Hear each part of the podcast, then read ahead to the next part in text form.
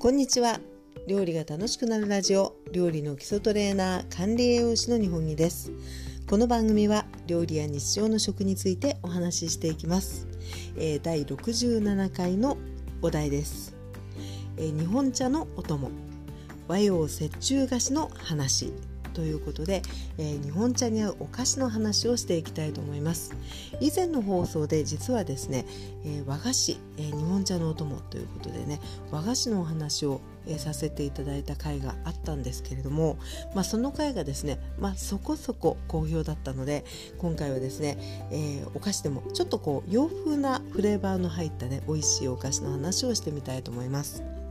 まあ、今やですね本当に私たちいろんなお菓子をあのいただくことができて、えー、日本茶コーヒー紅茶問わずですねいろんなお菓子と本当に組み合わせていくと思いますし、えー、洋菓子もねあの本当に合うなと思うんですけれども今回は、えー、和のフレーバーもありつつ洋のフレーバーもありつつっていうところでね、えー、個人的によくいただくお菓子あの美味しいなと思ってるお菓子をね2つご紹介していきたいと思います。今、えー、新茶の季節でして、え、私はですね、え最初もう以前の放送でもこれお話ししたんですけどもう新茶の、まあ、日本でのねあのスタートって、えー、鹿児島の、えー、お茶、ね、鹿児島って、えー、生産量全国第2位1位は静岡なんですけれども、えー、鹿児島から始まってで鹿児島っていうのは結構品種もねあの幅広く育てていてで鹿児島からこう新茶の季節が始まり桜前線のようにどんどんこう北上していきまして、えー、今まさにね本当にあの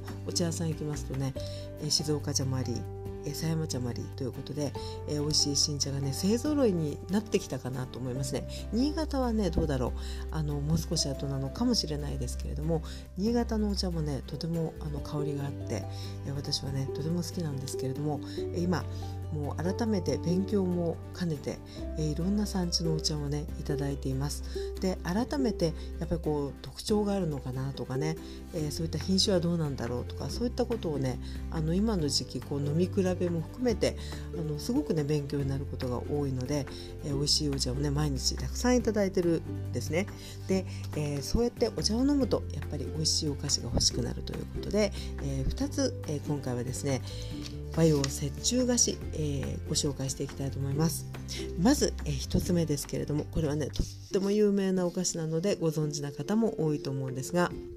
えー、福岡、えー、明月堂さんの博多通りもんというお菓子ですね。で知ってる方多いんじゃないかなと思います。で、えー、お菓子の漢字はどんな漢字かというとおまんじゅうですね。でしっとりとしたあの少しバターのこう風味がする薄皮の、えー、おまんじゅうで中身が白あんベースの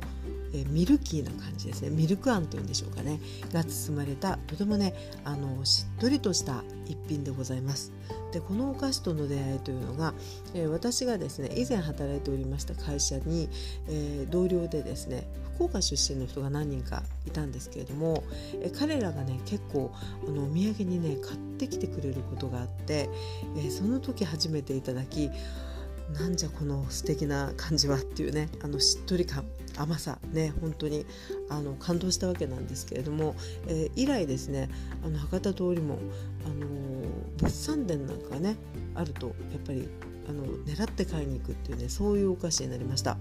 で私が住んでいますのが神奈川県なんですけれども県内のデパートでも、えー、大九州店とかですねそういった時に結構あの博多通りもありまして、えー、あるなって思ったらねなるだけ午前中にあの行けるようにしながら あの購入したりしてますね。でちょっとこう食べきれない結構あのしっかり風がねあのーこう放送用あの放送もしっかりしてるのであのそんなにすぐにあのなんていうかなお味の変化が衰えちゃうわけではないんですけれども、まあ、結構あの多少多めに買ったりして、えー、冷凍しておいたりすることもあるんですけれども、えー、非常にしっとりとしたお菓子でございます。で、えー、このねメーカーの明月堂さんのあのホームページをね拝見するとこの博多通りものね開発ストーリーが書いてあってあ素晴らしいと思ったのがねあの開発のコンセプトっていうのがあるんですけれども、えー、1つ目、えー、日本中どこにもないお菓子をねどこにもないおまんじゅうを作ろう。そして2番目が日にちが経つほどに美味しくなるおまんじゅうっていうことでねあの開発の最初のコンセプトがあったらしいんですけれどもこの日にちが経つほどにっていうのはやっぱりお土産としてもあの大切なことな気がするしそれをその何て言うのかな素材だったりとかねそのお菓子の構成で、え、日にちが経つほどに美味しくなるようにって考えられたんだと思うんですね。で、えー、材料を見ますとやっぱりこう練乳が入っていたりとかですね水飴が入ってたりとか、えー、バターが入ってたりっていうその洋菓子のあのバターの要素とかあとは、えー、もうお菓子作ってる方は分かると思うんですけど練乳ってね割とやっぱりしっとりしますよね。で、えバターケーキなんかも当日も焼きたては焼きたての美味しさがあるけれど翌日翌々日もねちょっとこう何て言うのかな熟成というか香りもすごく芳醇な感じがするしあの食べた時にしっとり感が増しているっていうねあのところもあってあの洋風の要素がね本当に入ってすごくこう何て言うのかな素敵なお菓子になってるかなと思って、えー、美味しくいただいております。ということで、えー、1つ目はですね、えー、福岡福岡といえば八女茶ですけれどもえー、福岡のメーカー、えー、博多通りも、えー、一つのご紹介いたしましたそして、え、もう一つ、え、洋風と和風のねいい感じの融合ということでご紹介したいのが静岡県の、え、親伊豆誠一商店さんっていうねところで、え、作っております、え、静岡茶バームクーヘンっていうものなんですね。でこの親伊豆誠一商店さんというのはあのお茶問屋さんでしてあの私の親戚がですね結構こうたくさん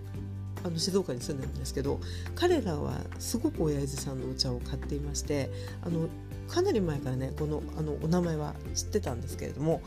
えー、今あの楽天とかでねあのショップをあの持っておられてそこでねあのバームクーヘンがすごい人気っていうことで、えー、取り寄せてであ美味しいなっていうことでねあのご紹介したいと思うんですね。でバームクーヘンってねあの全般的にあの日本茶に合いますよねあのドイツのお菓子ですけれども非常にしっとりとしていてあのバターこう油脂のこうなんていうのかな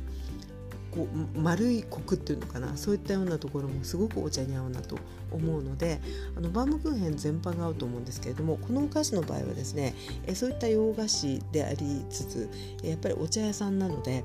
あの抹茶がふんだんなんですよね。でその抹茶っていうのもやっぱりこう香りもあって渋みもあって色も良くてやっぱりこういろんなあの抹茶を入れたお菓子っていうのもあるんですけど本当にね香りも味もすごくお茶らしいまあお茶なんですけどねあのとってもねあの、まあ、濃いんですけれどもこうバランスのいい美味しさっていうことで、えー、今回ねちょっとあのご紹介させていただくことにいたしました。でどんな見た目かと言いますと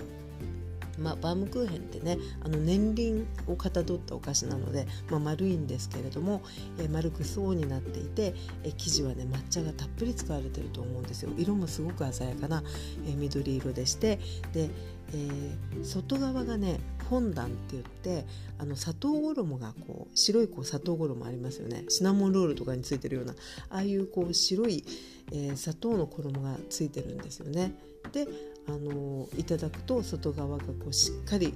キリッと甘くてで、えー、内側のその抹茶生地のところがこうお茶のね香りとあの、まほんのりとした苦みといいますか渋みといいますかそういったものも入っている、えー、そんなお菓子なんですね。で、えー、素晴ら素晴らしいというかあ好きだなって思うポイントとしてはねこの実はフォンダンなんですよ。あの楽天なのであのネットショップなので結構あの購入された方のレビューがいっぱい載ってるんですよね。で読んで、あの、中にはねその本棚が甘すぎて私は苦手ですっていう方もいらっしゃるんです。でそれはもうお好みなんですけれども私が思うにあのお茶のしっかりとした味をこう引き締めてって引き立ててるっていうことであの甘い感じのですね本棚が個人的にはねとってもあの好きだなと思っています。でこれですね商品紹介のところをちょっと見てみますとこのね本棚の秘密みたいなのが書いてあるんですね。で、えー、やっぱりねあの私が思うところのやっぱりこう味のコントラストっていうまあ色の色もありますよね緑と白っていうのもあるんですけど味もすごくこうお茶の味をこう引き締めて引き立ててるっていうところもあるように思うんですけれどももう一つですね、えー、やっぱりねあのしっとり感を守ってるっていうところでコーティングなんですね。で、えー、冷やせばカリッと温めればさらりとなくなり、えー、常温では下の温度でじんわりとろけるなど食べ方でさまざまな食感を楽しめます。って書いてあるんですけどほんとそんな感じ。なので、えー、その砂糖衣がね、まあ、苦手な方はあのいらっしゃるかもわからないんですけれども、え抹茶のね結構こう苦味とかをこうバランスで甘いのも OK よっていう方はねあの好きな方もいらっしゃるんじゃないかなと思います。でこの甘さと、えー、お茶の味であとはバターの風味とかねほんと洋菓子ならではのあの芳醇な香りとかそういったところがねまた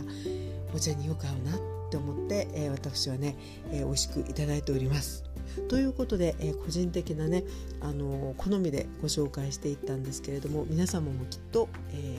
ー、合うなって思うね洋菓子和菓子たくさんあると思いますが、えもしね機会がありましたら、えー、ぜひね召し上がってみていただきたいと思います。ということで、え本日はここまでです。えー、お知らせが一つございます。前回の放送でも少し、えー、ご紹介させていただいたんですけれども、えー、5月の25日にオンライン YouTube ライブの限定公開のイベントを開催いたします。でテーマが一緒に考えよう食卓からできる SDGs ということで、えちょっとねあの硬そうなテーマだなって思われるかもしれないんですけれどもそんなことはないんですよ。で5月っていうのがですねえフェアトレード月間っていうことでえ事の発端はですねあの当教室をあの掲載いただいている、えー、ポータルサイトのね趣味ナビさんというサイトがあるんですけれども、えー、そちらでねこの5月のフェアトレード月間にちなんで、えー、そういったねあのフェアトレードに絡んだあの楽しい企画はありませんかっていうねあのそういうこうお声掛けがあってで何かねあの楽しい学びができないかなということで、えー、フェアトレードっていうものについてね少し勉強をしたんですけれどもあの知れば知るほどですねやっぱりこう SDGs ととても密接な関係があると思って、え今回はですねあのポイントを少し絞ってねあの SDGs ってご存知の通りあの目標が、えー、17のゴールがあってで結構ね本当に幅広いんですよね、えー、2030年までのに、えー、持続可能でより良い世界を目指す、えー、17のゴール169のターゲットっていうことであの本当に世界全体であの目標とするところでこう広いんですけれどもその中でですねでポイントをちょっと絞りまして、え、みんなで考える企画にしたいと思っています、え、一つ、え、フードロスをなくそうの視点から食べきる使い切るための知恵と工夫。そしてもう一つはフェアトレード月間にちなんでフェアトレードって何だろうっていうねあの私も本当にあの知らないところから少しずつ知っていっていますのでねそういったことをシェアしながら考えられる楽しいイベントにしたいと思っています。でこちらはですね、えー、よかったらぜひ皆様にご参加いただきたいので詳しい内容を、えー、放送終了後の概要欄に貼っておきますので興味がありましたら是非、えー、いらしてください、えー、ということで、え本日はここまでです。それではまたお耳にかかりましょう。お相手は料理の基礎トレーナー管理栄養士の日本木でございました。それでは失礼いたします。